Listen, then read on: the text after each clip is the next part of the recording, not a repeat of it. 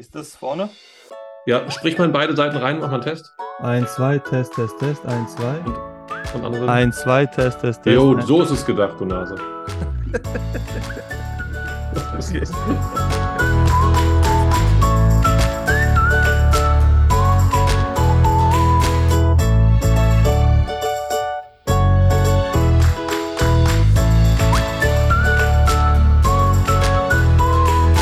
Einen wunderschönen guten Morgen, guten Tag oder guten Abend, je nachdem, wann ihr diesen Podcast hört. Heute bin ich wieder mit Freddy hier zusammen bei unserer Special Edition Jesus und Pizza. Es ist mittlerweile die dritte Sendung und wir haben immer noch keinen Namen dafür gefunden, aber ich bin guter Dinge, dass wir am Ende dieser Staffel von acht Sendungen definitiv eine Bezeichnung haben werden, die es in sich hat.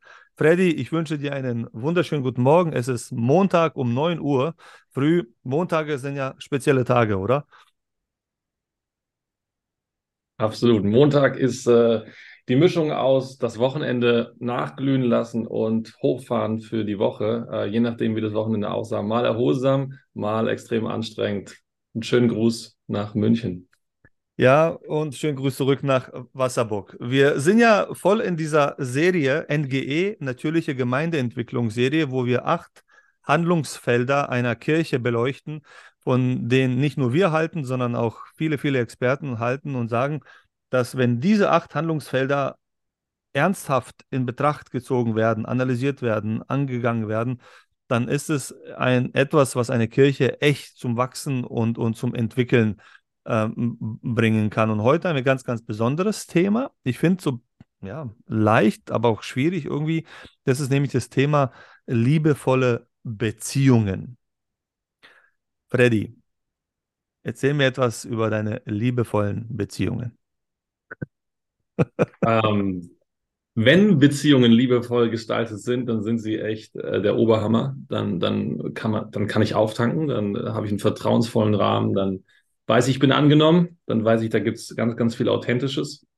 Ähm, das ist so der eine äh, Punkt, der mir im Kopf ist. Und das andere ist, ey, es ist so schwer, liebevolle Beziehungen äh, wirklich konsequent zu leben an vielen Stellen, weil man schnell auch an sich selbst scheitert, an der Hetze der Zeit, an den eigenen Charakterherausforderungen, an, an der Kommunikation zwischen Menschen. Von daher, äh, ja, Anspruch und Wirklichkeit, manchmal gelingt es zusammenzubringen, manchmal nicht.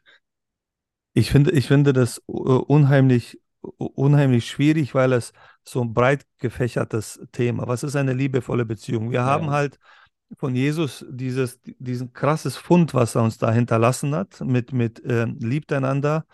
Ähm, ihr sollt euch lieben, wie ich euch geliebt habe. Und sogar an eurer Liebe werden die Menschen erkennen, ob ihr meine oder was für Jünger ihr seid. Das, das, ist, das ist eine krasse Aussage, die er dort macht. Ne?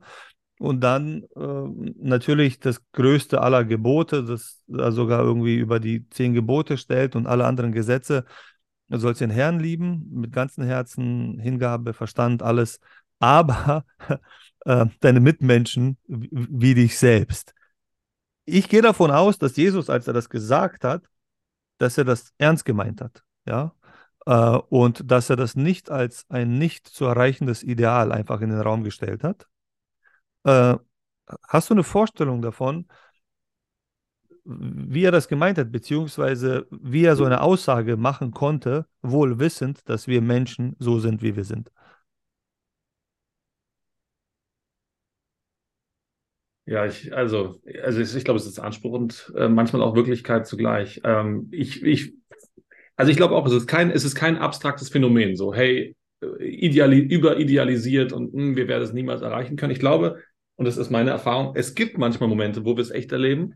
Und ähm, ich glaube, dass es ist möglich. Es ist, es ist möglich und es ist auch, es ist Realität. Ob das immer nur hammer angenehm ist, weiß ich jetzt gar nicht genau so. Also manchmal kann liebevoll ja auch sein, dass man mal was Ehrliches raushaut. Mhm, Also mhm. äh, liebevoll meint ja nicht nur streicheln, säuseln, alles ist super cool, sondern liebevoll ist, dass ich dem anderen es einfach richtig für den anderen gut meine. Ja, dann sage ich auch, ey Digga, das war jetzt voll daneben oder so. Also es Mhm. liebevoll ist nicht tätscheln die ganze Zeit und es muss mir immer nur gut gehen, aber es, der andere meint es gut mit mir und zwar durch und durch und hat keine Absichten, die er. Und ich glaube, das ist schon so. Wenn Jesus raushaut, dann haut er halt nicht nur auf der Oberfläche raus, sondern dann, dann geht es immer in die Tiefe, geht es immer auch ins Herz. Und dann geht es immer darum, dass, dass ich äh, ja herausgefordert bin, den nächsten Schritt zu machen, hoffentlich mal den dritten, vierten, fünften Schritt. Aber es ist möglich. Es ist nicht nur ein überidealisiertes äh, Konstrukt, so, äh, ja, hm, wär, wäre halt mal schön. Es ist wahrscheinlich, man muss sich, man muss sich erst das Recht verdienen, mit dem anderen Menschen so reden zu können, wie du es gerade genannt hast. Ich bin auch der Meinung, dass es jetzt nicht nur grinsendes, rosarotes Zusammensein ist, weil wir alle merken, dass das ja nicht real ist. Also unser Leben ist ja nicht so. Äh, also nicht mal, nicht mal unser Eheleben, nicht mal unser Familienleben ist ja so, geschweige denn dann das Kirchenleben. Auf der anderen Seite gibt es eine Ressource, den Geist Gottes, von dem ich tatsächlich denke, dass er den Menschen äh, eine Kapazität geben kann im Herzen, die er normalerweise nicht hätte. Also so ein extra Boost an, an Liebe, die, die ein normaler Mensch, der, der nicht das in Anspruch nimmt, letztendlich auch nicht sagen kann. Gleichzeitig aber ähm, ist es ja auch so, dass Paulus und, und wie sie alle heißen, ja eine ganz, ganz klare Ansprache haben in Bezug auf Gemeinden, äh, wer dazugehört und wer nicht dazugehört. Also mich erschreckt es immer wieder, wie er an manchen Stellen sagt, hey, es gibt Grenzen ja, von Verhalten innerhalb mhm. einer Gruppe und die dürfen nicht toleriert werden. Ja? Äh, und, und bis hin zu, dann soll so eine Person auch entfernt werden aus einer in sich liebevollen Gruppe. Ja? Und das widerspricht sich irgendwie auf den ersten Blick, wo ich sage, meine Güte, eigentlich müsste Liebe alles ertragen, 1. Korinther ne, 13. Aber auf der anderen Seite scheint es auch so zu sein, dass Systeme innerlich auch Menschen haben können, die dafür sorgen, dass Liebe vielleicht gar nicht möglich ist. Ja? ja und da stelle ich mir die Frage, inwiefern man da eine Verantwortung hat, dafür zu sorgen, ähm, dass der Raum überhaupt möglich gemacht wird, dass geliebt wird. Aber wer entscheidet das? Ne? Also wer entscheidet es, wer, wer gruppenwürdig ist und wer nicht? Ne? Ja, ich meine, das ist die eine Frage. Ähm, dann ist, dann ist ja die andere Realität, auch wenn ich es jetzt ähm, mir fest vorgenommen habe, auch mit der Unterstützung des Heiligen Geistes voll dabei bin, äh, liebevoll irgendwie unterwegs sein zu wollen, ähm, erlebe ich es ja dennoch so, dass, dass trotz bestem Wissen und Gewissen, trotz dem besten Anspruch, dem bewusstesten Herangehen, ich es dann doch oftmals nicht schaffe. Also meine mhm. eigene Begrenztheit ist mir ja auch, ist mir ja auch echt eine, eine Herausforderung. Ähm, und, und diese Spannung, die du dann ansprichst, ja, also in meinem Leben das mit anderen. Ne? Und ich stelle mir jetzt gerade so, als du das äh, so äh, deinen letzten Wortbeitrag so rausgehauen hast, da ähm, ich glaube, dass manchmal Leben ist wie so ein Fußballspiel, wo du halt merkst, du hast mal einen guten Tag, mal einen schlechten, nicht so, nicht so guten Tag, mal einen schlechten Tag. Die Leistung kannst du auch, wenn du sie auf den Platz bringen willst, nicht immer auf den Platz bringen. Und dann ist es manchmal gut, bewusst auf die Ersatzbank gesetzt zu werden, zu sagen, hey, heute war, war halt nicht mein mhm. Tag. Das mal mhm. abstrahiert ein Stück größer ja, es gibt Menschen, die ähm, oder es gibt Phasen im Leben, wo wir als Menschen vielleicht so sehr im Umbau mit uns selbst beschäftigt sind, dass wir nicht an unsere Leistungsgrenze gehen können, dass wir es nicht packen. Ja? Mhm, und dann mhm. tut es vielleicht auch mal ganz gut, gesagt zu bekommen, äh, ey Bruder, Schwester, äh, ich glaube, es ist zurzeit äh, angemessen, dass du vielleicht jetzt nicht diese Rolle jetzt gerade spielst oder so. Mhm. Im Grunde genommen ist es eigentlich äh, was total Resilientes, äh, aber es hat was extrem Bedrohliches, so wie wir es manchmal halt leben. Ne? Aber es gibt Phasen, da würde ich äh, denken, so, boah, jetzt ähm, tut es dem oder der oder vielleicht auch mir ganz gut, mal vom Platz genommen zu werden, ja, um zu reflektieren, weil der Drive vielleicht so hoch ist oder was auch immer, ja. Kannst du das Wort resilient nochmal erklären für diejenigen, die da nicht zu Hause sind? Was, was heißt, es kann etwas Resilientes werden? Naja, die Resilienz ist die Kraft, die ich in mir habe, um in Zeiten des Widerstands ähm, nah an meinen Werten, nah an der Haltung zu sein, die ich mir wünsche, ähm, gesund unterwegs zu sein, äh, nachhaltig unterwegs zu sein, an meinen Werten unterwegs zu sein, mhm. auch in Widerständen. Das ist eigentlich eine Resilienz, die innere Widerstandsfähigkeit äh, in Angesicht von, von Herausforderungen, von, von, von Gegenwind. Die, die äh, NGE-Seite, die das äh, beschreibt, äh, es hat ein schönes Bild, die sagt, gerade wenn es darum geht, um Menschen zu erreichen oder halt ein, ein Setting zu schaffen, wo Menschen sich wohlfühlen und gerne sein wollen, um Gott kennenzulernen, ähm, benutzt sie das Bild von einer Plastikblume. Sie sagt, die sieht auch gut aus, ja, und, und kann super irgendwo hingestellt werden, aber wir kennen alle den Unterschied zwischen einer echten Blume und einer Plastikblume. Und man übertragt es quasi auf den Menschen, der quasi wie eine künstliche Blume dort fungieren kann oder wirklich als etwas Echtes. Und das ist schon interessant, wie wir, wie wir echt und unecht ähm, ohne dass viele Worte fallen müssen, doch unterscheiden können. Ne? Also, also eine echte Hingabe, eine echte Liebe, eine echte Freude über jemanden oder etwas, was man halt gelernt hat, so weil es halt mhm. zu unserem Kirchenprogramm dazugehört. Hallo, guten Morgen, schön, dass du da bist ja, und so weiter. Aber du merkst im Grunde genommen, na okay, das ist dann, also das ist schon, äh, schon interessant, sich selbst mal wahrzunehmen, was für feine Antennen der Mensch eigentlich hat äh, für, für den anderen. Ja, absolut, absolut. Wir, wir, checken das alle sofort, ob jemand wirklich da ist, ob er wirklich hinhört, ob er wirklich hinspürt. Das ist schon cool, dass wir so dreidimensional sind. Eigentlich eine enorme Chance. Das ist auch das Besondere, glaube ich, weshalb wir in, in, Genesis 1 dann wissen, dass oder gesagt bekommen, dass wir ähm, äh, ja in seinem Bilde gemacht sind. Also das ist ein Punkt, ja, wie mhm. dreidimensional wir sind, wie viel Tiefe in uns ist, wie viel manchmal äh, ja, wie viel viel ungehobene Tiefe darin unterscheiden, äh, darin sind wir Gott ganz, ganz ähnlich. Also das ist, das ist krass. Kann, meinst du, äh, dass, dass liebevolle Beziehungen, also wenn sie so als, als Ideal dargestellt wird einer Kirchengemeinde, die wächst und, und positiv ist und einen riesen Einfluss hat auch auf die Umgebung, ist das möglich in einer Gesellschaft, in einer Welt, wo mein Leben, mein Privatleben ähm, absolut, wie soll ich sagen, unter Verschluss steht mhm. und, und die Privatsphäre eigentlich das, das höchste Gutes, was ich versuche auch innerhalb einer Kirche zu verteidigen, jetzt mal ganz plakativ gesagt. Weil wenn ich von dieser Liebe spreche und von dieser Anteilnahme, keine Ahnung, Paulus spricht davon, dass er drei Tage und drei Nächte geweint hat um diese Menschen und so. Und dann beschreibt er an anderen Stellen, wie wir ein Leib sind mit vielen verschiedenen äh, Körperteilen, wie wir ineinander funktionieren bedeutet aber, dass es auch eine extrem große Vertraulichkeit gibt, ja, äh, bis hin in die privatesten Dinge, vermute ich mal, wo, wo, wo ich mich quasi mit dir synchronisiere. Ich will damit nicht sagen, dass es überhaupt keine Geheimnisse oder so gibt, aber ich stelle mir die Frage, ist liebevolle Beziehungen in einem System überhaupt möglich, wenn jeder nur eine öffentliche Version von sich selbst in so ein System hineinbringt, aber das eigentliche, private, wahre, verletzliche eher im Privatbereich bleibt. Also ich denke, dass auch, ähm, dass auch ein Hallo manchmal liebevoll sein kann. Mhm. Aber natürlich, Echtheit ist nicht auf der Oberfläche möglich. Da haben wir beim letzten Mal auch ein bisschen drüber gesprochen. Ja, also ich kann liebevoll sein, hey, Micky, schön, dass du da bist, alles gut. Ja. Mhm. Aber wenn, wenn du jetzt, wenn du jetzt aufmachst und den möglichen Moment Zeit nimmst und wir einen Kaffee trinken gehen, ähm, ähm, dann macht es einen großen Unterschied und dann können wir viel mehr in die Tiefe hineingehen. Die Frage ist nur, erlauben wir uns und wollen wir diese Zeiten? Dazu brauchen wir Zeit, dazu brauchen wir Prioritäten. Ähm, dazu brauchen wir in dem Moment dann äh, das gemeinsame Einverständnis, dass wir Bock darauf haben, dass wir uns äh, an, dass wir uns diese Zeit nehmen, dass wir uns selbst so wertschätzen. Ähm, ich glaube, das hat ganz, ganz viel damit zu tun, ähm, ob wir in diese, wir haben beim letzten Mal also Kleingemeinden, Kleinstgemeinden oder Hauskreise auch, äh, auch besprochen. Ne? Also ja. das, das, ist ja der Ort, wo liebevolle Beziehungen gelebt werden sollen. Du kannst auch, du kannst dich auch mit deinem Nachbarn treffen und jedes Mal schweigst du dich an, hast keinen Bock drauf, willst es mhm. eigentlich nicht. Dann, dann hast du zwar einen Hauskreis, dann hast du vielleicht eine Kleinstgruppe, eine Gemeinschaft, eine enge, theoretisch enge, eine räumlich enge, die aber innerlich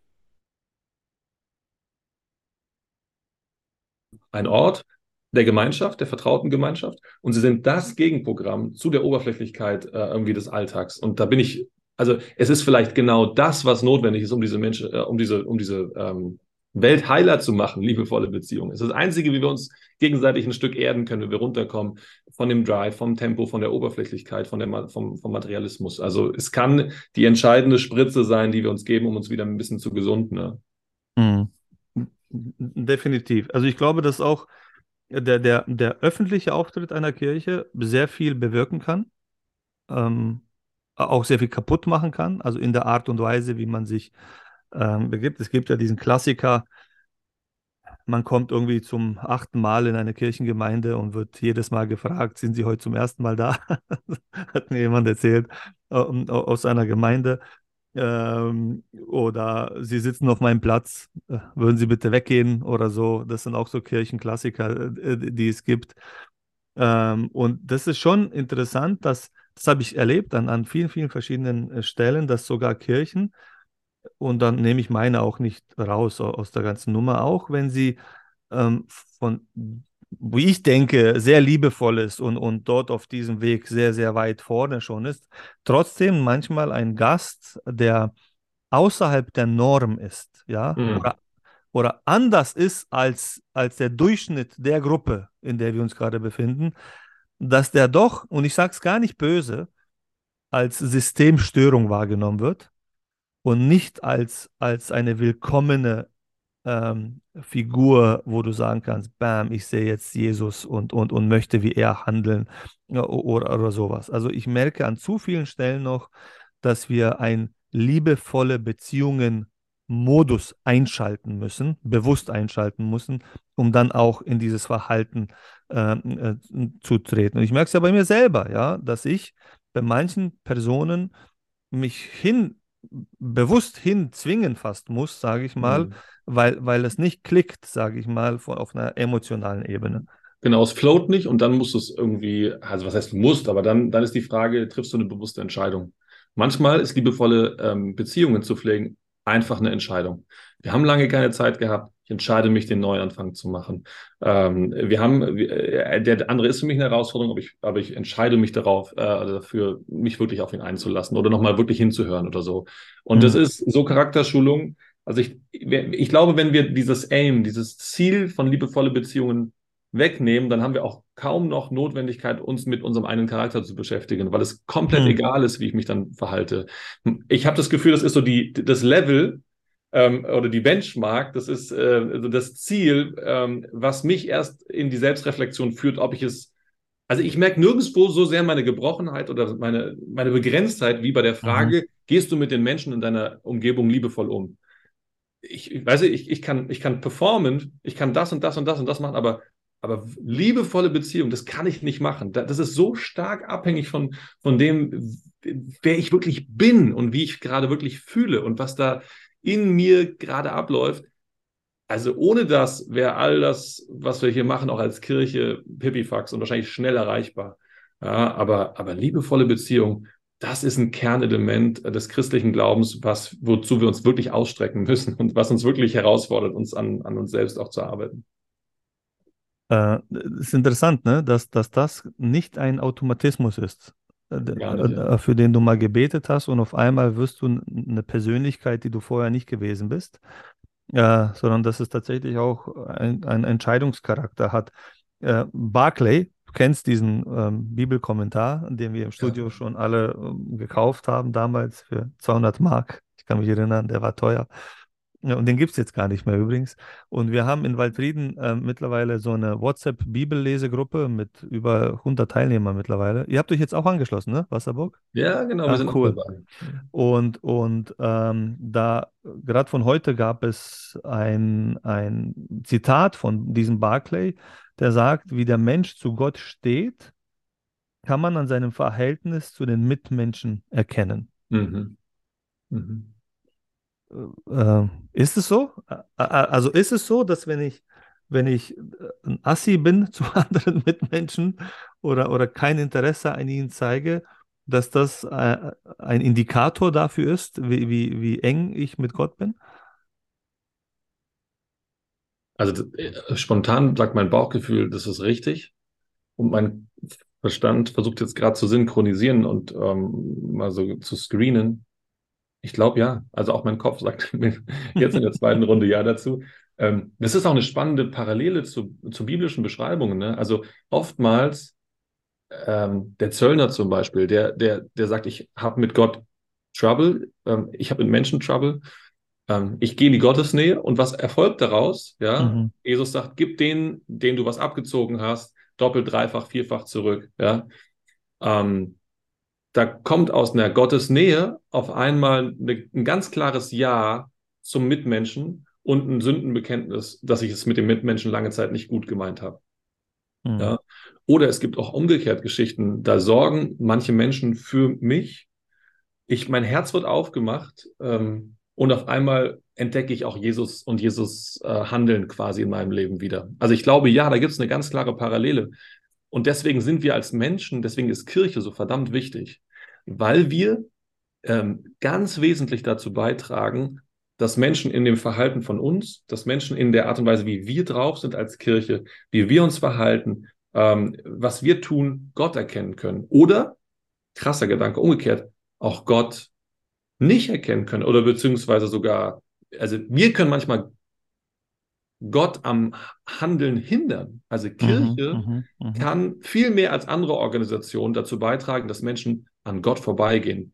Und das ist die krasse, das ist die krasse Geschichte, dass Gott eigentlich sagt, ähm, ich gebe dir mit, also Schlüssel, die damit entscheiden ein Stück, ob Menschen mich finden, ja, ob, ob Menschen auf der Erde gebunden bleiben oder mit mir in Kontakt kommen, ob sie mit mir sozusagen in, in, in Einklang, in Synchronisation kommen, ja, und das ist, das ist schon krass. Also ja, deine These oder die These von Barclay, glaube ich, die ist richtig.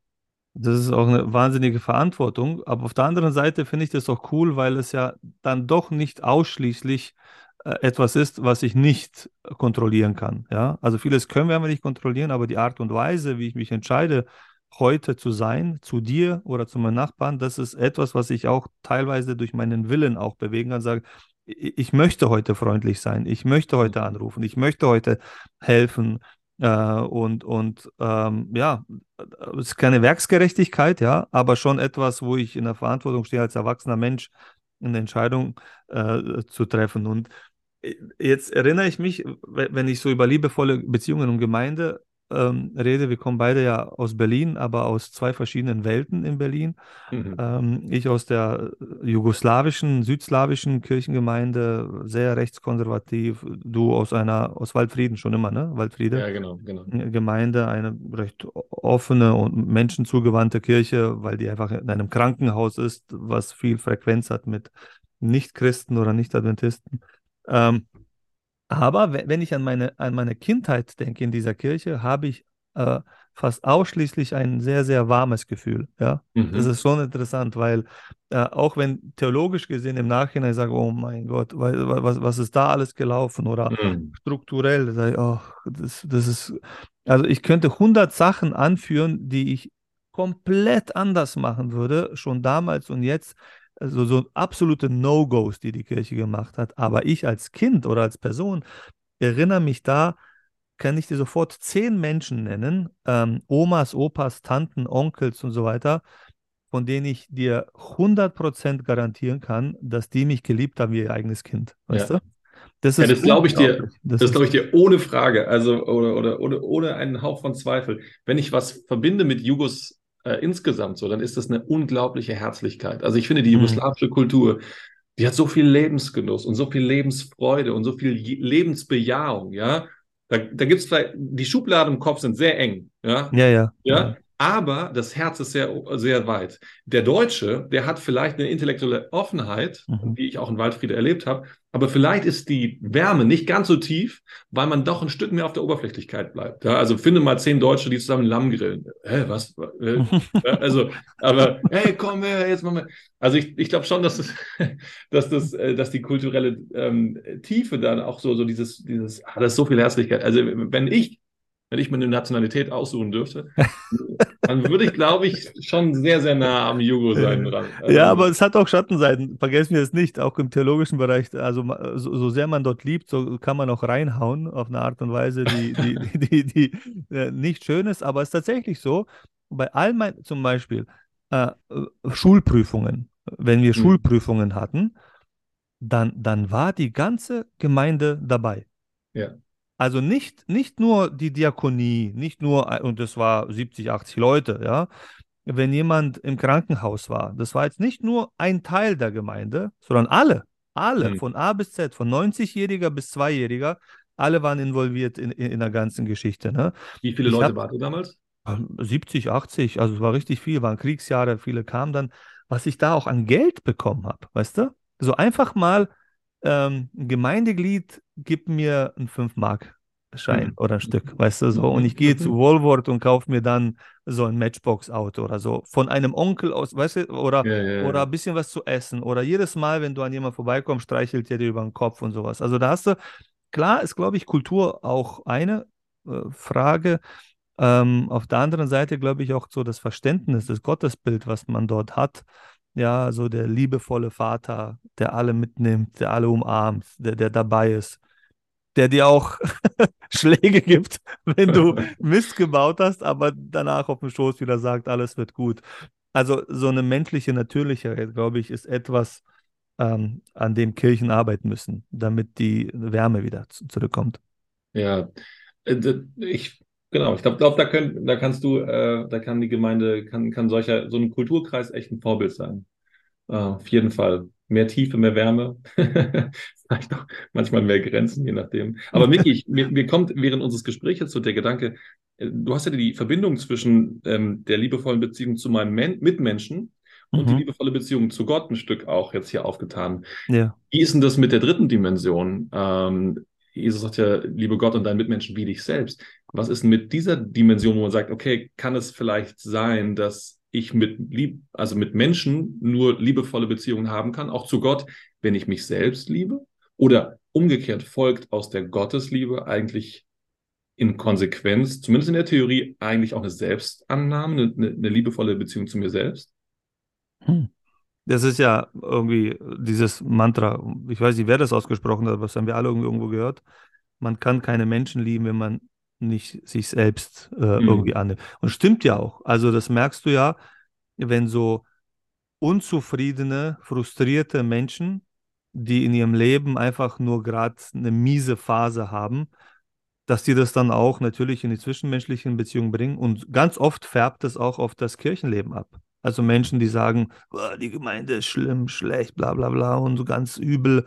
Manchmal hat seine Rechtfertigung, aber manchmal kommt es aus einem inneren, weißt du, Dunkelheit, die ich selber mit mir trage, äh, wo ich dann das auf alles andere projiziere. Das ist dann sehr schwierig, dem irgendwie zu begegnen. Ähm, aber ich muss dir ganz ehrlich sagen, Freddy, für mich ist dieses Konzept, sich selbst lieben, völlig fremd. Ja? Mhm. Also, also ich, ich weiß gar nicht, was das bedeutet, wenn ich ehrlich bin. ja? Also ich habe keine Ahnung, was das bedeutet. Ja? Mhm. Also ja, sich einen Wellness-Tag geben oder weißt du so, bla bla und sich das gut tun und, und Urlaub und das ist alles okay. Aber das ist damit, glaube ich, nicht gemeint, weil wir alle geprägt ja sind eher von diesem Demutsdiktat, verstehst du? Also mhm. sich nicht gut, sich, sich nicht zu gut zu finden, verstehst du? Äh, weil da ist eine Gefahr drin, gerade bei uns Pastoren. Äh, äh, dieses. So eine Selbstverliebtheit, meinst du? Wo ist der Unterschied zwischen Selbstliebe und Selbstverliebtheit?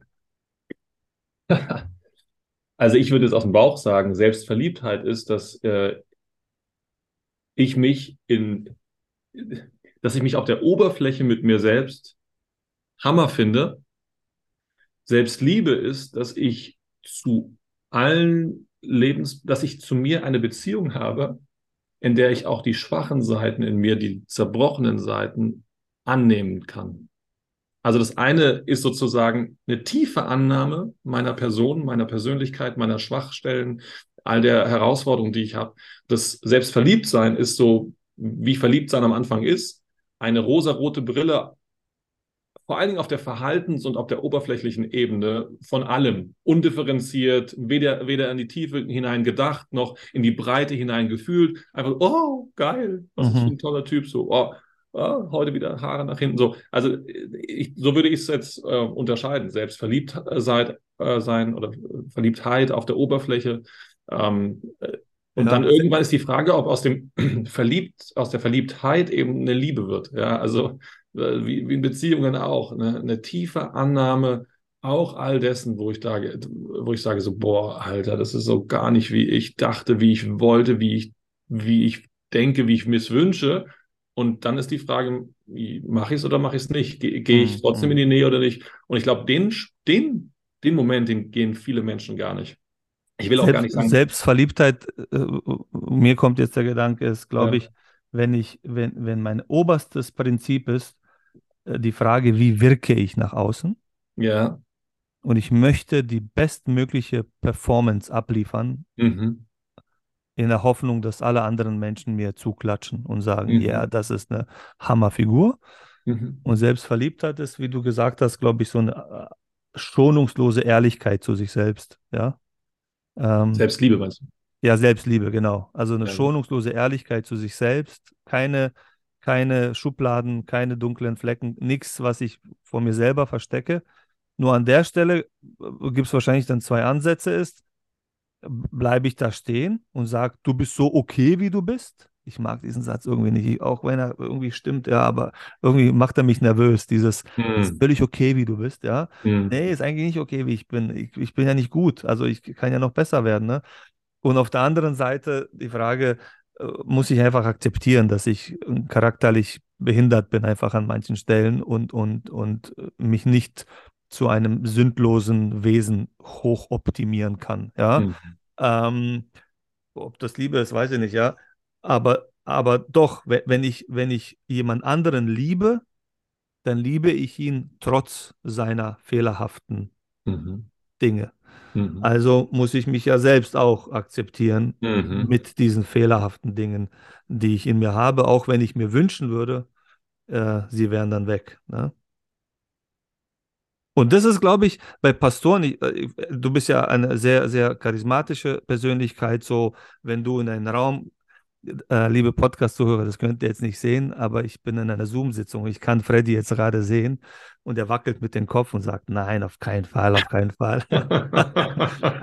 Aber das stimmt schon. Das stimmt schon. Du kommst halt in einen Raum, du bist groß, fast zwei Meter groß, siehst immer gut aus, hast einen coolen Schal um deinen Hals und so. Dann redest du verständlich, jeder versteht, hat alles Sinn und so. Und da gibt es ja äh, schon gerade im, im freikirchlichen Bereich ja diese Tendenz, sage ich mal, dass Leitungsfiguren dann manchmal in eine, auf ein Podest gestellt werden, äh, das mich, was mir innerlich irgendwie nicht äh, gefällt, wenn, wenn, Mhm. wenn ich ehrlich bin. Ja. Ja. Also, also diese Hochstilisierung von Leitungspersönlichkeiten mit Menschen, mit denen ich darüber rede, die sagen, entspann dich mal da ein bisschen. Hm. Äh, es ist nun mal ein Talent, was Gott einem Menschen gibt und, und das jetzt irgendwie künstlich nach unten zu drücken, ist ja auch nicht nach seinem Willen. Aber du Hm. weißt, was ich meine. Gerade im religiösen Bereich ist das immer so ein Spiel mit dem Feuer, glaube ich. Ähm, Ja, es ist auf alle Fälle, also mit, mit, mit jeder Gabe kommt Verantwortung. Und es ist mal jetzt komplett egal, was es für eine Gabe ist, ja. Aber wenn du die, wenn, wenn du sozusagen halt fünf Talente hast, dann ist es die Ver Verantwortung, fünf Talente zu multiplizieren. Wenn du ein Talent hast, ist es die Verantwortung. Also es, mit der. Gabe steigt auch Verantwortung oder mit jeder Gabe. Und ähm, für uns Pastoren ist es ein, also ein, ja, also wir haben eine Verantwortung zu leiten. Und das geht nur in Beziehungen. Und es geht auch nur, wenn wir nicht nur verwalten oder begleiten, sondern nach vorne gehen. Nach vorne Ja. gehen heißt auch ein Stück, ähm, ähm, auch ein Stück Orientierung zu geben. Orientierung geht immer nur äh, auditiv, visuell. Du musst, du musst ja irgendwie erkenntlich machen, hey Leute, hier geht's lang vielleicht. Ja, mein Eindruck Ja. ist, auch wenn du noch so partnerschaftlich führst, noch so, noch so ähm, zwischenmenschlich äh, versuchst irgendwie auch, auch ganz ja, verbindlich zu sein und auch, auch, auch allen Raum zu geben und zu hören und so. Aber du, du musst dann irgendwann ein Stück auch ein Stück heraustreten. Und dann kommt der Moment, dass es aber keine Fixiertheit geben darf. Das heißt, du musst irgendwie auch äh, permanent in, in so einer Reflexion sein. Was sagen jetzt die anderen? Was denken die anderen? Connected zu sein, nicht zu weit nach vorne zu gehen, aber schon auch Orientierung zu geben, zu führen, aber nicht zu bestimmen. Ich finde, das ist das größte Spannungsfeld an der Stelle von Leiterschaft. Also wie viel Energie ich an der Stelle irgendwie auch aus den vielen negativen Beispielen, die man so hat, auch aus meinem eigenen Erleben zwischen dem, dass ich, dass ich ja aus diesem Thema heraus, ich merke, wo meine Schwachstellen sind, wo meine grauen Flecken sind, meine schwarzen, dann aber ähm, als Pastor auch Orientierung geben soll und immer wieder sagen soll, hier ist das Weiße, ja. Und Mhm. das kommt so oft so an, als wenn ich nur weiß wäre. Ich bin aber gar nicht weiß. Ich bin, ich bin auch ein graues Schaf, manchmal ein schwarzes Schaf, ja. Also die, diese Aber ich glaube, das System, ich glaube, das System, äh, ich sage das jetzt mal flächendeckend, äh, Ausnahmen bestätigen die Regeln, lebt lieber mit der Illusion einer vollkommenen Leitungsfigur, Ja, als äh, mit einer Leitungsfigur zu leben, äh, die sehr öffentlich ähm, ihre Fehler macht. Und das treibt Leitungsfiguren oftmals in die Isolation, sage ich mal, weil man ein Ideal letztendlich verkörpern muss, Ja. was eigentlich nicht realistisch ist. ja, also ich, äh, Leiter sind in erster Linie einsame Personen. Ein krasser Satz, äh, aber ich glaube zutiefst daran, spürst auch, dass du viele Fragen ganz tief mit dir und mit Gott immer wieder neu reflektieren musst. Und wohl dem, der dann in liebevollen, vertrauensvollen Beziehungen ist, Ja. ähm, wo es Menschen gibt, die sagen, hey, ich, ich nehme dich, ich hau, wenn du raushaust, was wirklich los ist, ich halte dich dennoch. Du, du musst gar keine Sorgen haben. Und wer diese Menschen in seinem Leben hat, die, die, boah, das ist ein, das ist ein Hammer, aber es ist nicht selbstverständlich, es ist ein Geschenk.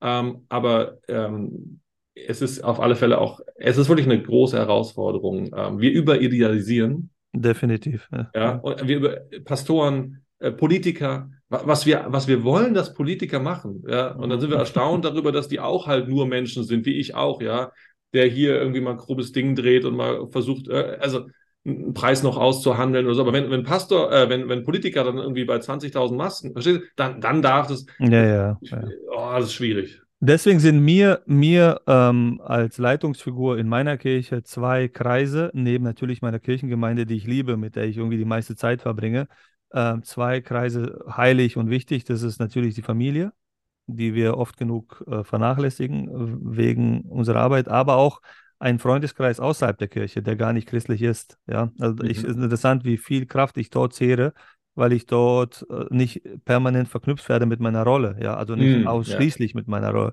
äh, sondern auch als, als Mensch, den man schon kennt, als Teenager und so weiter.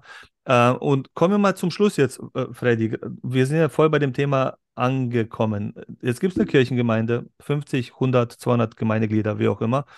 Äh, und da gibt es Gruppen innerhalb der Gemeinde, die unheimlich gut funktionieren, liebevolle Beziehungen und so weiter. Und dann gibt es immer einen, einen Kreis von Leuten, gefühlt irgendwie, der am Rande des Systems oder einer Kirche ist, die selbst auch immer wieder sagen, ich gehöre nicht dazu, ich, Mhm. ich bin, ja, ich, ich bin nicht in, in den, ja, ich bin nicht in den Kreisen, wo es schön ist, ja, wo es Mhm. Spaß macht, wo, wo wo, äh, ich erlebe dieses Ideal nicht, ja, was manche ähm, ähm, leben.